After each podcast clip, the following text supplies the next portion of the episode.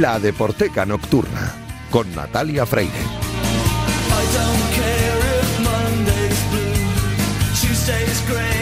Bienvenidas, bienvenidos a la Deporteca Nocturna, el programa de Radio Marca en el que demostramos que el deporte es y genera cultura. Os recuerdo que tenéis un correo electrónico, ladeporteca.gmail.com, también una cuenta de Twitter, arroba la deporteca, donde podéis comentar y sugerir todo lo que queráis. Y este programa ni ningún otro serían posibles sin los técnicos, así que gracias a todos los técnicos que me ayudan cada día y esta noche muy especialmente a Luis Beamut, que ya está haciendo que todo suene a la perfección.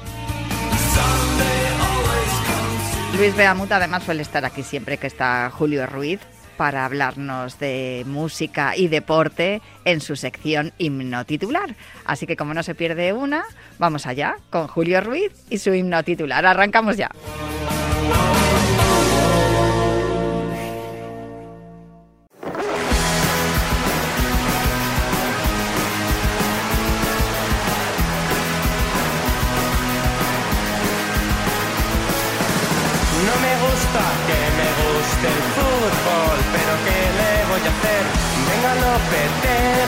so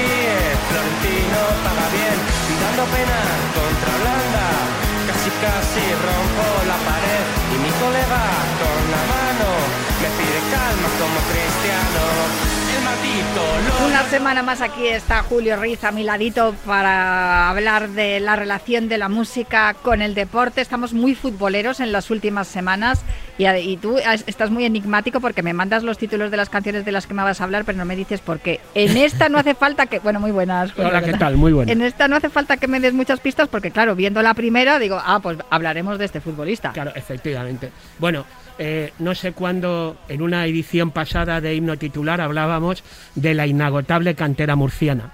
Bueno, pues hay también una inagotable cantera que es la asturiana. Y hay un grupo que cuando empieza son dos, luego son tres, luego cuatro, luego cinco, me parece que ahora ya son seis.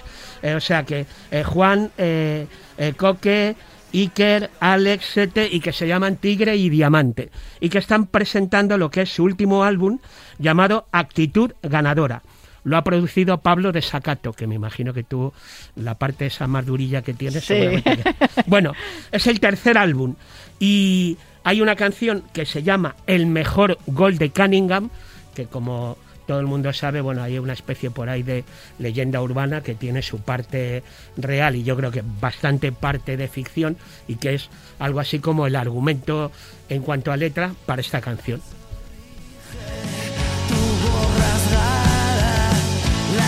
La noche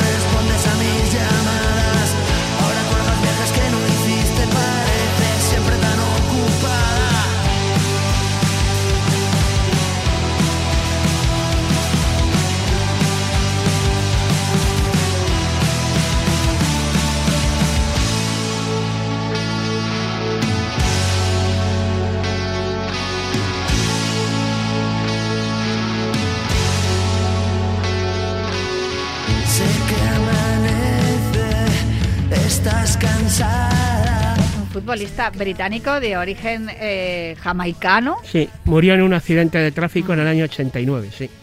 Eh, Sí. Y además militó en tres equipos de la Liga Española, en el Madrid. Eh, recuerdo, fíjate, recuerdo un, un- un partido, mm, debió ser, debía ser de Copa de Europa, Oporto Real Madrid, que, que fui al, al Estadio das Santas y recuerdo que Laurie Cunningham me parece que fue autor de, de aquel gol cuando yo me dedicaba también, aparte del periodismo musical, a mi... Esto es entre el 75 y el 89. a mí- Trabajaste en esta casa, en Sí, marca. no Sí, era sí, esta, sí. pero bueno, era el, el- la etiqueta era la misma. La M marca, roja estaba ahí, efectivamente. Y, Y bueno, y luego estuvo en el Rayo Vallecano en una última época y por medio en el Sporting de Gijón. Por eso precisamente El este Rayo grupo- estuvo dos, do- en dos eh, etapas, por lo que veo aquí, Sí. en el 86-87 y del 88-89, que fue cuando, cuando murió, ¿no? Sí, Y, en- efectivamente. y en- y antes, entre el Real Madrid y el Rayo, estuvo en el Sporting, de, Gijón, Gijón. Y de aquí que este grupo eso- asturiano... efectivamente, hagan esta, hagan eh, esta canción, que ahí está Fernando Alfaro, además, Surfing Bicho, Chucho, colaborando precisamente en el mejor gol de Cunningham.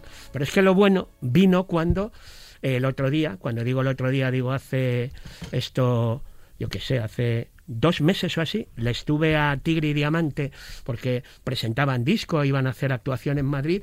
Y no sé, esto sí que ya no recuerdo, si a micrófono cerrado o a micrófono abierto va el cantante del grupo, que tiene una pinta, de, entrada, tiene una pinta, es un tío muy alto, es un- una pinta muy pintona para entendernos. Y me dice, oye, Julio, ¿tú no sabes que yo fui el portero del equipo de los niños del Sporting que le ganó la final al Atleti por dos goles a cero? Luego lo he chequeado en Brunete en el año 94. Mm. O sea que, claro, hacen las cuentas, sí.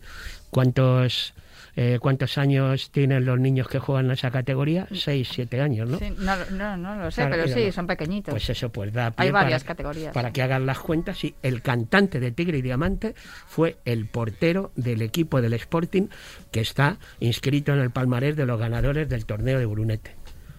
Vale, entonces, ¿por qué yo de fondo estoy escuchando a Barry White? Pues fíjate, porque en aquella época eh, está muy bien. Además, a mí es una cosa que siempre eh, me ha gustado. Así cuando he hecho entrevistas a, a la gente del mundo de la música, les he intentado sacar de qué equipo son. Si es que no está la cosa muy clara, porque, hombre, si son de Donosti, son de la Real Sociedad, si son de Bilbao, son del Athletic, si son sevillanos, pueden ser del Sevilla o Betis. También cuando entrevistaba futbolistas me gustaba saber eh, qué música les gustaba. Por eso, fíjate, hace unas semanas hablamos con Griezmann, que yo no sé, de Griezmann, de canciones dedicadas a Griezmann.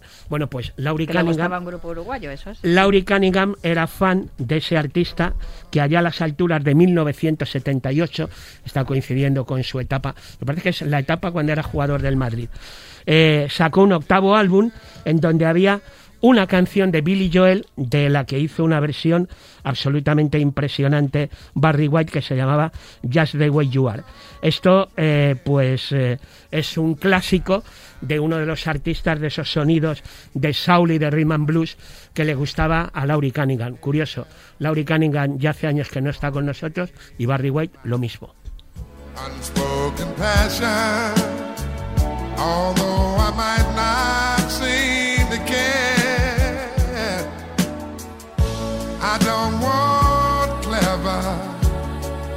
conversation. Don't want to work that hard, no love. I just want some, someone to talk to. I want you just the way you are.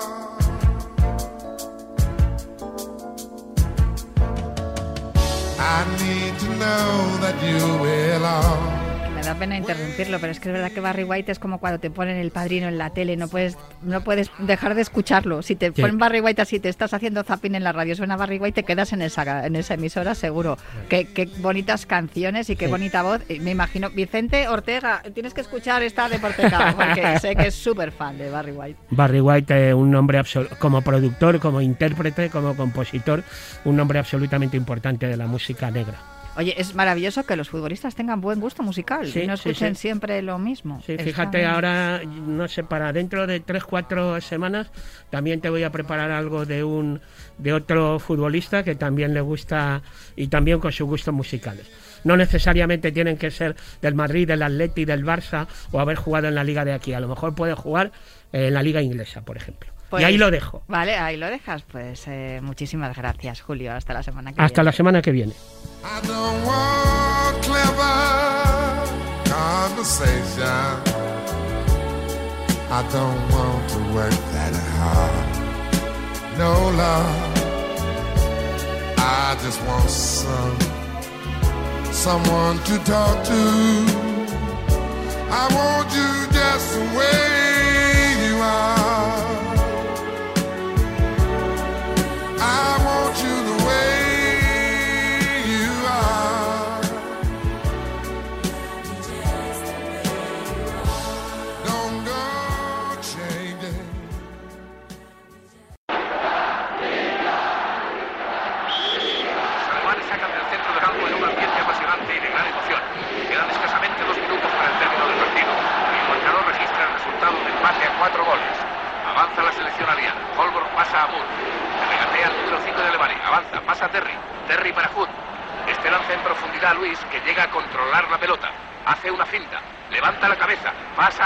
que se interna en el área.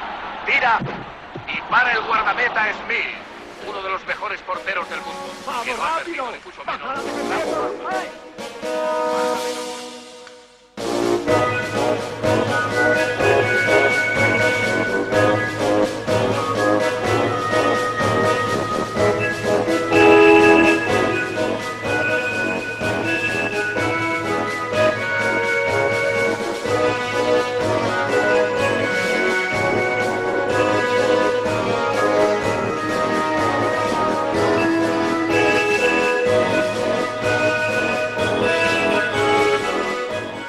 Estáis escuchando una escena y la sintonía de la película Evasión o Victoria, que es la sintonía que acompaña cada primer viernes de mes a la sección que tenemos con el director, eh, formador de actores, realizador, guionista, bueno, es co- como Clint Eastwood, pero en español yo creo que le falta actuar y, y creo que también en alguna ocasión lo ha hecho, que es Juanra Fernández. En su sección Cámara y Acción la hemos estrenado esta temporada 23-24 y hoy se estrena el año 24 para Juanra. Muy buenas, Juanra. No te voy a decir feliz año porque entonces ya no va a quedar bien que ya estamos en febrero, pero hoy qué bien. ¿Cómo estás? ¿Cómo has pasado el tránsito del 23 al 24?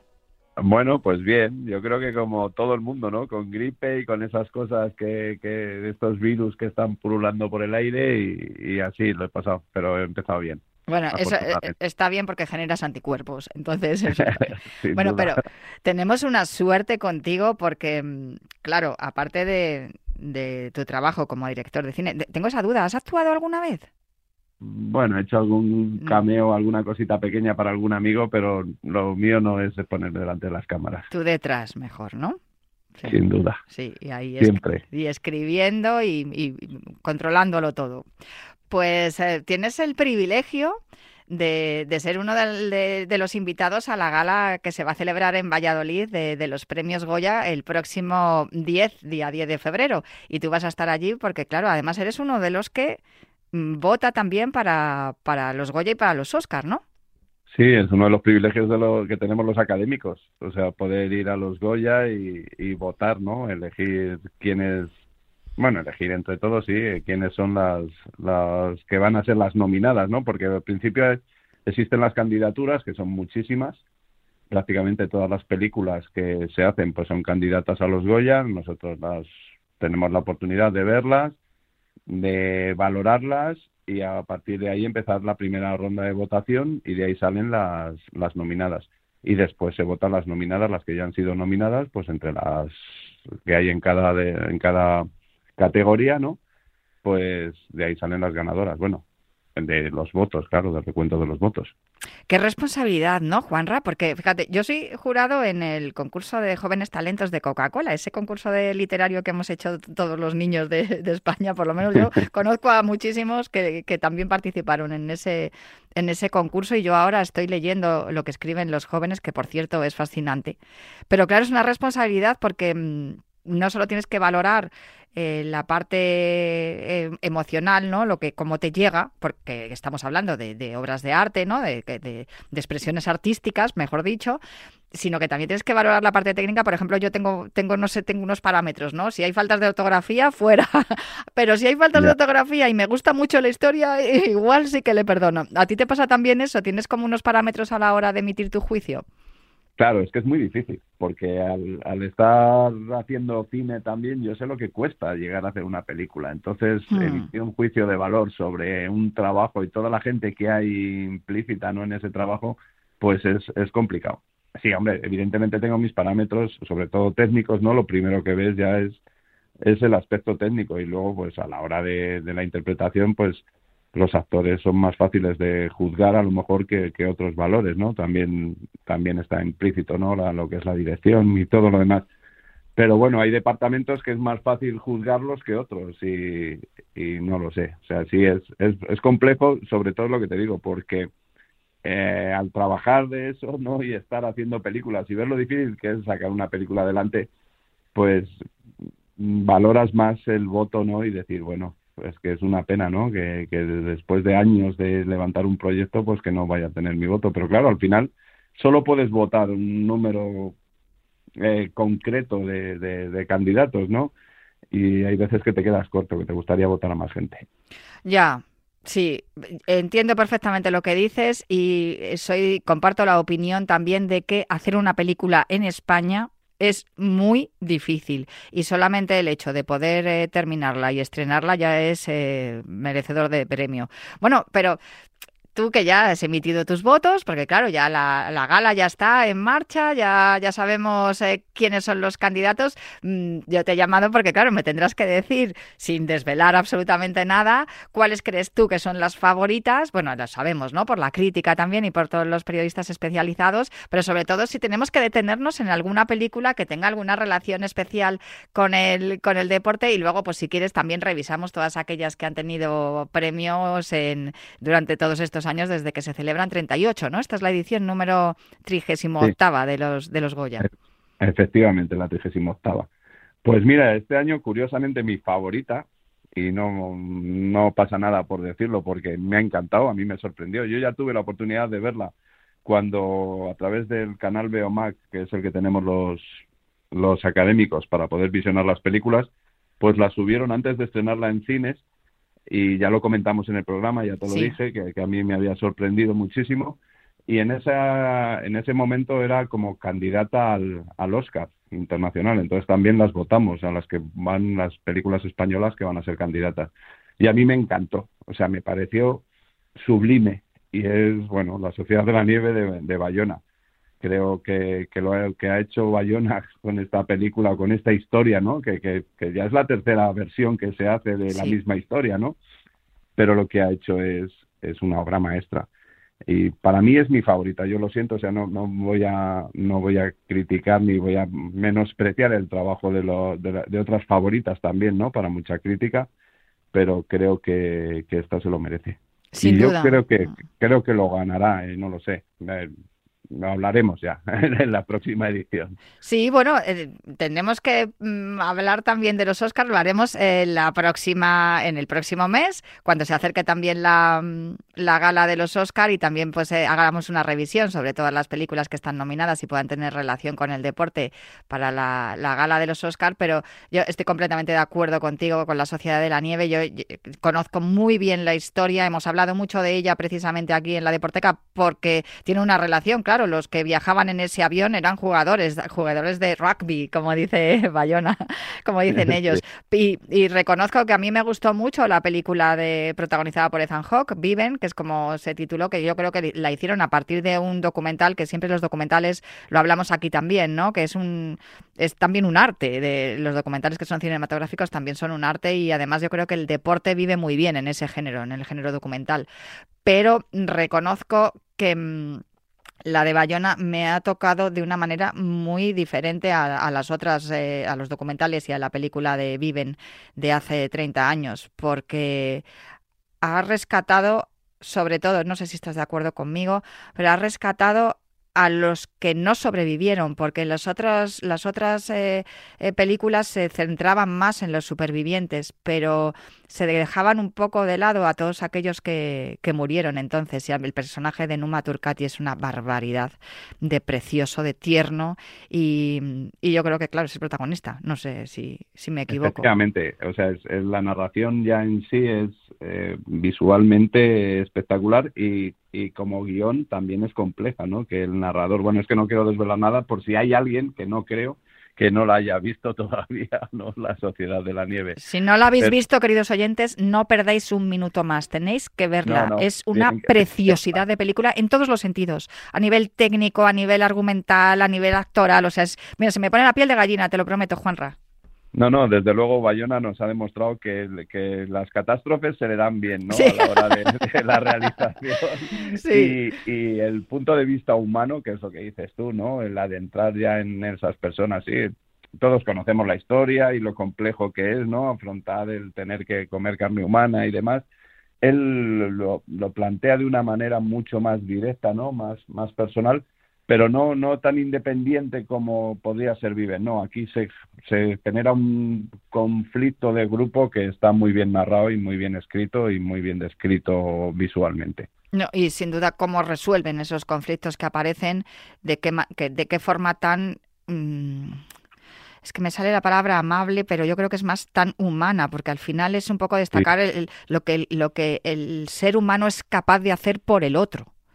Y Sí, y- y sí, y yo creo que el, el título que está basado no en el libro, ¿no? En un libro que se llama también La Sí, Sociedad de la Nieve. en, Pero es- en uno de los... No, no, era de, no, él no iba en el avión, pero había sido compañero de ellos en el colegio y los conocía a todos.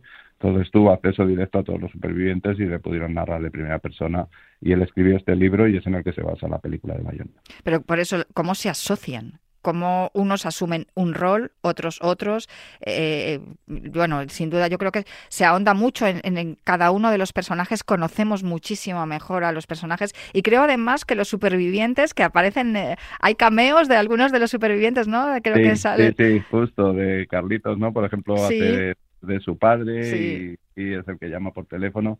Sí, eso es muy curioso y, y además es muy, muy emotivo, ¿no? Nando Parrado esos también le abre la puerta en el aeropuerto a la familia que está y, a- y al propio actor que está interpretando su personaje, el de Nando Parrado. Y creo que Roberto Canesa también sale una vez que los rescatan, Justo. sale haciendo de uno de los médicos que atienden a... Bueno, es, es, es, es un guiño y es una manera también de hacerles formar parte ¿no? de, esta, de esta película tan preciosa. Ellos, ellos mismos, no sé si lo has visto tú, sí, en algunas muchas entrevistas a partir de esto, porque ellos han participado de la promoción de la película, pues eh, lo que hablan son maravillas. O sea, dicen que realmente es eh, la única, ¿no? De las tres que ha logrado reflejar fielmente lo que pasaron allí en los Andes esos días. Pues si ellos están satisfechos, desde luego yo también, yo también me quedo contenta porque de verdad que la película eh, reconozco que yo soy mucho de llorar y me pegué muy buenas lloreras en, en todos los tramos de la peli. Pero bien es cierto que tampoco, ¿sabes? No se regodea en la parte de, de lo de tener que alimentarse de los, de los caídos. No, Eh, no, no. se regodea en determinadas cosas escabrosas y sin embargo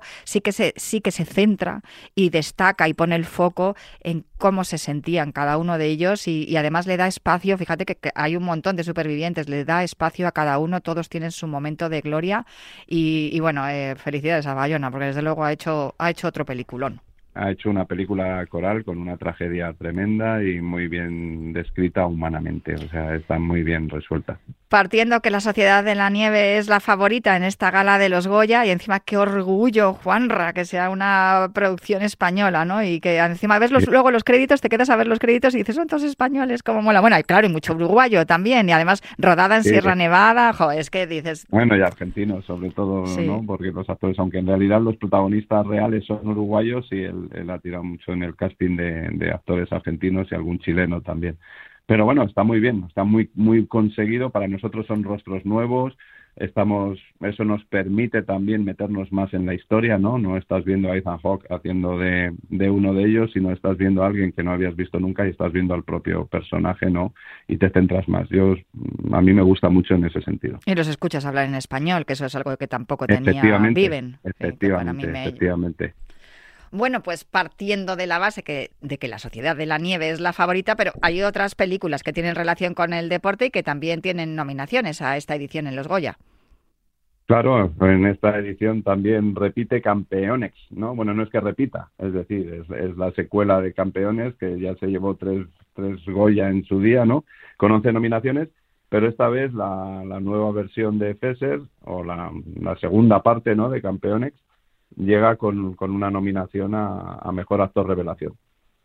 Y que, por cierto, se ha hecho una, se ha hecho una secuela, ¿no? En Estados Unidos, de, de la primera, de la del baloncesto. Sí, Champions. Y creo que, bueno, ya saben los americanos cómo se les da lo, esto de filmar el deporte y sobre todo el baloncesto, ¿no? Entonces, no la he visto, no he tenido oportunidad de verla, pero según me han dicho es realmente espectacular. Seguro que está muy bien. No sé si hay más películas relacionadas con los deportes que tengan nominaciones eh, en esta edición. Sé que ha- hay alguna, ah, hubo alguna candidata, ¿no? Loli Tormenta, que, tiene que ver con, con el atletismo también, igual que esta secuela de campeones. Em, pero no sé si hay alguna más, que creo que Loli Tormenta no tiene nominaciones, pero no sé si hay alguna más que esté nominada a esta edición, o si me quieres hablar de alguna película especialmente que, que quieras destacar y que tenga relación con el deporte y que sea de producción española, claro. Claro, no, bueno, de producción española. Eh, podemos aprovechar, ya que la Sociedad de la Nieve es la favorita y habla sobre el rugby o rugby, como quieras llamarle. Me hizo mucha gracia, porque una- en una entrevista le escuchaba a Jonah decir rugby. Claro, nosotros aquí decimos rugby. Yo cuando le oía rugby decía, ¿qué- ¿de qué habla? Pero bueno, sí, rugby. Dime, dime. Sí, sí, sí, hace unos años, bueno, fue candidata también a un documental que se que titularon 15 de Casimiro Oltra y hablaba de los inicios o de la edad dorada, ¿no? del rugby en España que era que fueron finales de los 80, principios de los 90 y a mí, bueno, yo me acuerdo porque yo jugaba además en la liga en la liga madrileña en, del rugby, eh, en la liga universitaria esos años y había un personaje que, que bueno, es compañero académico también, que es Antonio Resines, ¡Anda! que, que jugaba también en el CAO y bueno, él, cuando yo jugué contra él, eh, él- yo era mucho, soy mucho más joven, ¿eh? perdón, Antonio, no, no es por nada, pero claro, él jugaba ya en, en, una, en un equipo de veteranos que habían hecho del CAO y llegamos a jugar un partido. Además, creo que fue mi último partido porque me hicieron tanto daño que dije, ya no vuelvo a jugar. Me acuerdo que había, había con ellos un argentino, que ya sabes que son, son famosos, ¿no? En el rugby también. Y se llamaba el pibe que a mí me destrozó el talón y yo dije, no, vuelvo a jugar. Él había sido no sé cuántas veces internacional con la selección de Argentina y yo dije, yo lo siento, pero, pero hasta aquí he llegado. Pero simplemente por eso, ¿no? no fue una desmo- En mi caso fue una desmotivación pero es curioso y por eso me hace mucha gracia que, que ahora que vuelva otra vez el rugby a, a los Goya, que 15 no llegó a los Goya, no llegó a ser, no llegó a ser nominada, pero bueno, ahí está. No siempre es el deporte rey, ¿no? El, el fútbol, que es que si tenemos que hacer un repaso a las películas de deport- deportivas españolas, pues sería el fútbol el que el que domina.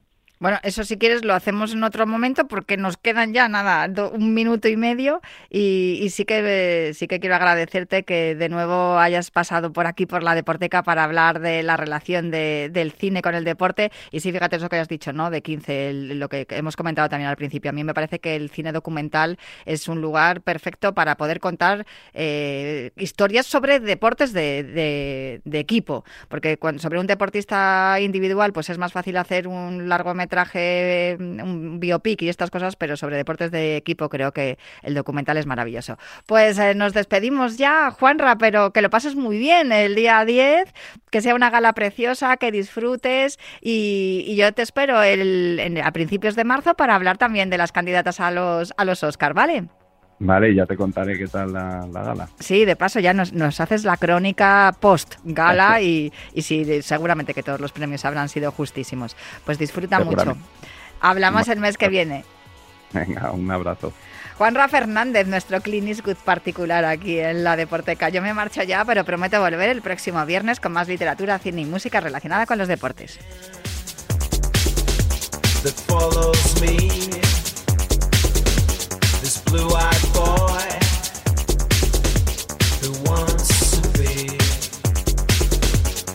Worthy cause of humankind.